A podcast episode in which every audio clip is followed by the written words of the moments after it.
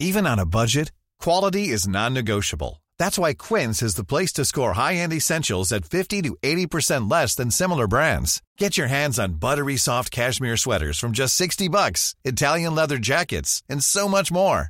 And the best part about Quince, they exclusively partner with factories committed to safe, ethical, and responsible manufacturing. Elevate your style without the elevated price tag with Quince. Go to quince.com slash upgrade for free shipping and 365-day returns.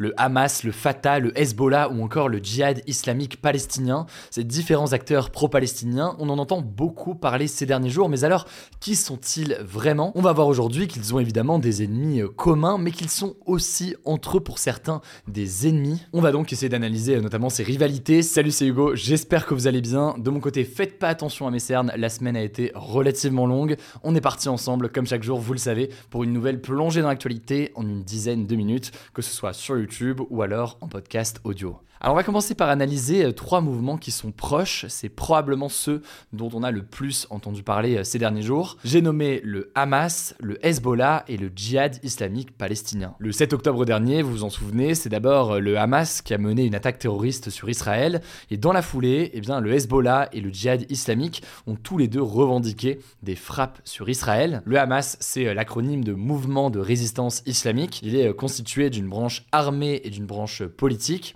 et ce groupe dans son intégralité ou alors simplement dans sa branche armée selon les pays sont considérés comme une organisation terroriste par de nombreux pays, beaucoup de pays occidentaux euh, notamment, dont les pays de l'Union européenne ou encore euh, les États-Unis. Alors le Hamas est un mouvement islamiste palestinien qui est né en 1987 suite à la première intifada. Donc c'est un terme arabe qui signifie soulèvement et qui désigne en fait une révolte populaire palestinienne contre l'occupation israélienne en Cisjordanie et dans la bande de Gaza, qui à l'époque avait entraîné près de 2000 Palestiniens tués et 270 Israéliens tués. Ce mouvement a été fondé par des membres des Frères musulmans. C'est une organisation islamiste originaire d'Égypte et qui est présente dans de nombreux pays aujourd'hui. Petit aparté, mais c'est intéressant de noter que ça fait écho avec une autre euh, actualité du jour qu'on a traitée cette semaine. Je saurais même plus vous dire quel jour, mais euh, quand on a traité et analysé la position de l'Égypte sur ce conflit. Je vous expliquais que le président égyptien actuel est arrivé suite à un coup d'État qui a renversé donc eh bien, tout simplement un ancien des frères musulmans. C'est l'une des raisons parmi d'autres qui explique que le président égyptien aujourd'hui ne souhaite pas ouvrir sa frontière avec Gaza car il ne souhaite pas que des combattants du Hamas rejoignent tout simplement l'Égypte et pourraient être donc des éventuels opposants au président actuel. Alors aujourd'hui le Hamas est une organisation avec sa propre charte, donc son propre texte qui énonce entre guillemets ses objectifs. Alors sa première charte, la charte originale, elle est adoptée en 1988. Elle appelle, je cite, à une lutte contre les juifs. Par ailleurs, il y a un certain nombre de références, eh bien, qui sont euh, clairement des références antisémites. Mais il faut noter que cette charte, elle a été euh, amendée, modifiée, et en 2017, justement, une nouvelle version de cette charte est sortie. Dans cette nouvelle charte, le Hamas tente d'effacer justement ces références antisémites. Elle affirme notamment ne pas lutter, je cite, contre les juifs parce qu'ils sont juifs, mais plutôt, je cite, d'être opposé, je cite, aux sionistes qui occupent la Palestine. Les sionistes, pour rappel, c'est donc ceux qui souhaitent la création d'un État juif sur ce territoire. Bon, je rentre pas dans les détails du débat sur cette charte du Hamas, je vous mets des liens en description si vraiment ça vous intéresse, mais ce qui est sûr, c'est qu'aujourd'hui, le Hamas ne reconnaît pas officiellement Israël et exclut toute coexistence existence avec euh, cet État. Il souhaite donc remplacer eh bien simplement Israël par un État palestinien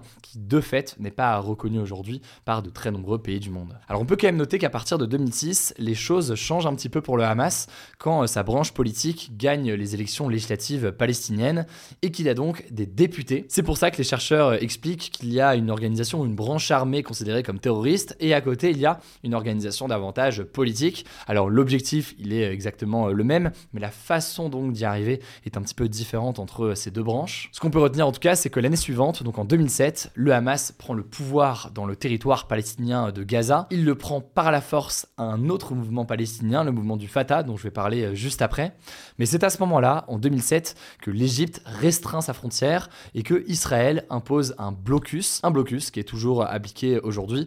On en a beaucoup parlé dans les actus du jour. C'est un blocus qui restreint les entrées et les sorties, qui restreint les importations euh, de tout un tas de choses et c'est l'un des éléments qui fait que le territoire palestinien de Gaza aujourd'hui est considéré comme étant la plus grande prison à ciel ouvert du monde. Mais alors, est-ce que le Hamas agit seul? Eh bien, dans cette attaque du 7 octobre, le Hamas a aussi pu compter sur le djihad islamique palestinien. Le djihad islamique palestinien qui euh, a notamment envoyé des roquettes vers Israël, qui a notamment eh fait partie de cette infiltration euh, en Israël, et qui a aussi et qui détient visiblement encore actuellement des otages israéliens en soutien donc euh, au Hamas. Alors le djihad islamique palestinien, c'est un autre mouvement, c'est donc un mouvement islamiste et nationaliste qui a été fondé dans les années 80 et qui au départ est proche lui aussi euh, du mouvement des frères musulmans. C'est une organisation, vous vous en doutez, qui est considérée là aussi comme une organisation terroriste par de très nombreux pays. Comme le Hamas, l'organisation ne reconnaît pas Israël, il s'oppose à l'occupation des territoires palestiniens et cette façon donc de s'y opposer, c'est, vous l'aurez compris, via des actions violentes. Là en l'occurrence, il y a uniquement une branche armée. Il n'y a pas de branche entre guillemets euh, politique, comme on l'entendait à l'instant pour le Hamas, qui peut participer de temps en temps aussi à des élections. On avance un petit peu. Un autre acteur qui soutient le Hamas, c'est le Hezbollah, donc un parti politique islamiste libanais et une organisation terroriste là aussi, selon euh, de très nombreux pays. C'est tout simplement un ennemi juré d'Israël.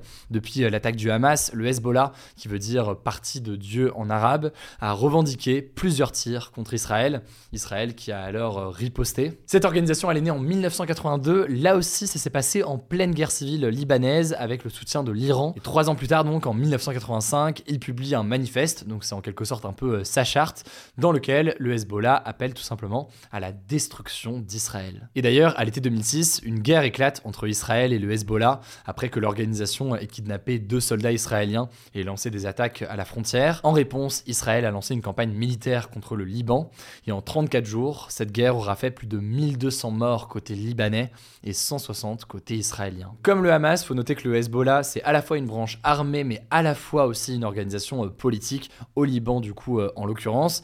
Il a actuellement 13 euh, députés qu'il représente au sein du Parlement libanais. Et donc vous l'avez compris, hein, toutes ces organisations, que ce soit le Hezbollah au Liban, que ce soit le djihad islamique palestinien ou que ce soit le Hamas, eh bien c'est des organisations qui ont toujours des branches armées et qui souhaitent un État palestinien à la place d'un État israélien. Autrement dit, donc, c'est des mouvements qui ne souhaitent pas une coexistence de deux États. Mais il y a aussi des organisations donc qui aujourd'hui sont euh, favorables, en tout cas elles sont ouvertes à l'idée d'une coexistence de deux États. Et typiquement, donc je parlais de la bande de Gaza et de la prise de pouvoir par le Hamas en 2007. Et eh bien avant 2007, cette enclave palestinienne, elle était euh, gouvernée par l'autorité palestinienne. Alors cette autorité, elle était dirigée elle-même par le Fatah, un mouvement politique palestinien qui a été fondé en 1959. Et c'est simplement euh, le principal parti politique de l'autorité euh, palestinienne. Aujourd'hui, le président du Fatah, c'est euh, Mahmoud Abbas, et le Hamas d'un côté et le Fatah de l'autre côté, c'est deux organisations qui sont euh, considérées comme des frères ennemis ou des ennemis jurés même aujourd'hui. Ils ont parfois été en conflit l'un contre l'autre car ils ne souhaitent pas donc